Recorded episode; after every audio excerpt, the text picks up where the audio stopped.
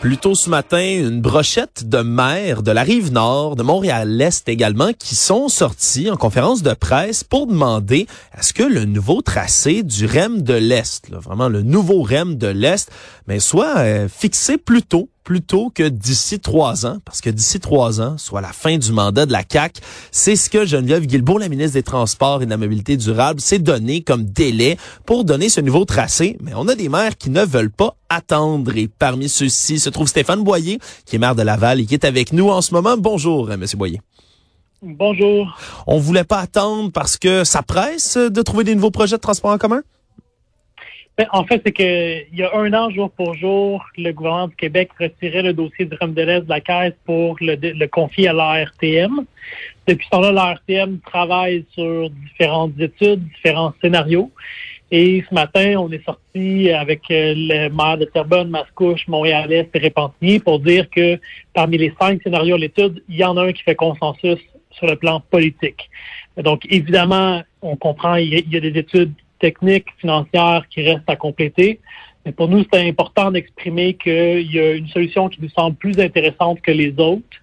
Euh, et ça, on sort, entre autres, parce que c'est souvent un enjeu dans les grands projets d'infrastructure de transport en commun, c'est que politiquement, on s'entend pas, on tire la couverture de notre bord, puis ça, ça fait en sorte qu'on tourne en rond pendant des années et pendant euh, des décennies, des fois, on parle de projets structurants qui se réalisent jamais.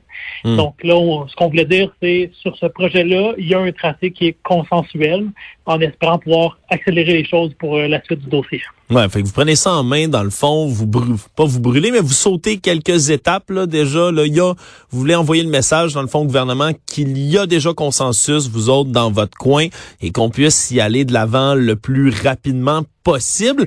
Il y a déjà eu pas mal de délais, par contre, hein, avec le REM, on le sait, c'est un, projet qui, qui, ne tarde à voir le jour, mais on n'est même pas encore là. Est-ce que c'est quelque chose qui vous qui vous fait peur à vous et à vos collègues, les, les énormes délais qu'on a souvent pour des projets d'infrastructure massifs comme ceux-là? Ben, justement, le, le, projet de, de REM de l'Est avait du plomb dans l'aile parce qu'il n'y avait pas consensus sur le tracé. D'où la pertinence de sortir aujourd'hui pour dire que dans, dans une des moutures à l'étude, il y en a un. Euh, et, et, je pense que le risque qu'on court, c'est que à chaque fois qu'il y a une élection municipale ou provinciale sur un grand projet d'infrastructure, souvent il y a une remise en question des priorités, remise en question de la portée des projets ou la forme des projets. Et c'est ça qui fait qu'on tourne en rond. Donc, euh, si on souhaite démontrer au public que même si ce n'est plus la caisse qui pilote le projet, si on veut démontrer que les corps publics sont capables, elles aussi, de livrer un projet dans des temps respectables, on doit s'assurer de franchir des étapes quand même à un rythme soutenu. Euh, on ne peut pas euh, être en questionnement trop longtemps. Et je pense que c'était une des parties du succès du REM. C'est le seul grand projet qui a avancé depuis des décennies au Québec en transport en commun, mais il y avait cette euh, capacité-là d'avancer le projet. Donc, nous, aujourd'hui, on dit, ben voilà là, voilà un un tracé qui fait consensus. Attardons-nous maintenant plus sur la, la, faisabilité technique, comment est-ce qu'on peut le réaliser plutôt que de euh, discuter trop longtemps sur euh, quelle forme il pourrait prendre. Hmm. Là, la forme, euh, le tracé que vous proposez, on parle de deux branches, une qui part justement vers Laval, Terrebonne, Mascouche, et l'autre se rendrait vers Repentigny en passant par Pointe-aux-Trembles. Là, c'est un tracé que vous avez tous discuté ensemble en termes de consensus, mais ça aussi, ça passe dans une région qui est pas nécessairement développée encore à Laval, peut-être une des dernières. On parle de l'Est, justement, de Laval. Pour l'instant, il n'y a pas grand-chose là où vous aimeriez que ça passe. C'est ça. Donc, en fait, il y a, dans, certains des scénarios, on reprenait le train de, de Mascouche, qui est un train très moribond, qui a très peu d'utilisation, très peu de passage, qui n'a jamais vraiment fonctionné. Euh, le nouveau scénario qui a été avancé par l'ARTM et sur lequel on s'entend avec les maires et maires, ça serait plutôt de faire un grand U, donc d'un côté partir de Répentigny pour aller vers Montréal-Est, et de l'autre côté passer par Laval, puis Terrebonne pour terminer à Mascouche. Euh, donc pour nous, parmi les raisons qui font en sorte que ce projet-là est intéressant, euh, ben, d'une part, il y a une dynamique plus naturelle entre les villes de Terrebonne, Mascouche et Laval. Euh, donc, il y a ça. Il y a aussi le fait que dans ce tracé-là, à Terrebonne, le REM s'arrêterait au terminus existant d'autobus de Terrebonne. Hmm. Donc, il y a déjà là une, façon de, de, de, de desservir l'ensemble de la municipalité qui se rabattrait vers le REM.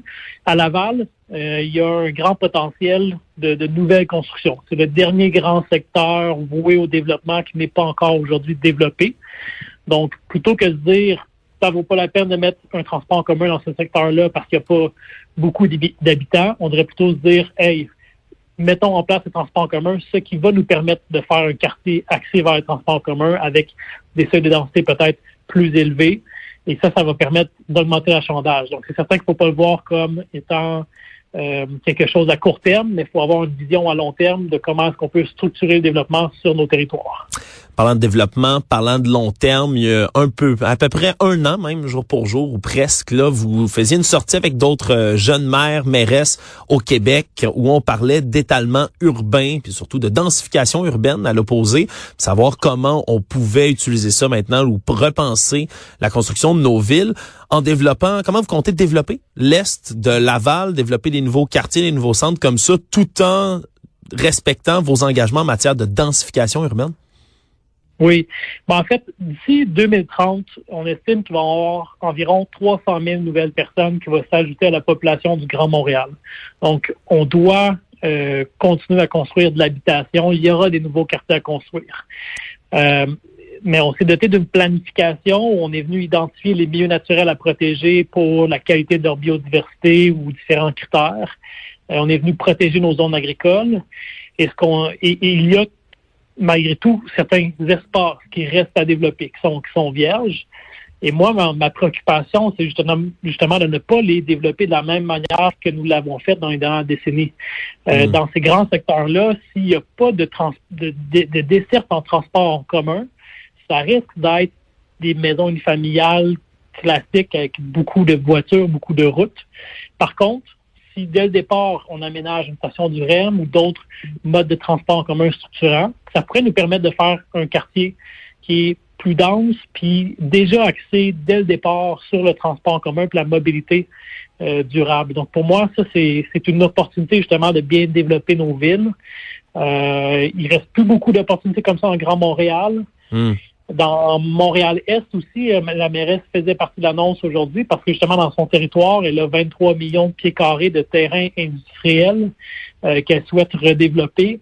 Et c'est un petit peu la même dynamique. On, dit, bon, euh, aujourd'hui, on envisage peut-être pas d'arrêt parce qu'il n'y a pas beaucoup d'industrie, mais si on se projette un petit peu dans le temps et qu'on amène là un accès facile pour la main-d'œuvre, ça va entrer les entreprises, les employeurs, puis ça va développer un parc industriel où les gens vont pouvoir se rendre en transport en commun plutôt qu'en voiture.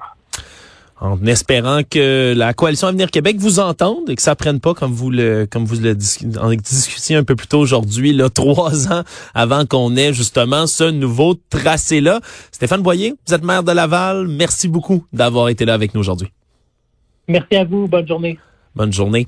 C'est ce qui conclut aujourd'hui notre émission ici à la hausse sur la colline. Merci beaucoup d'avoir été là. Je rappelle que je serai avec vous toute la semaine pour d'autres émissions politiques. On se reparle demain, même heure.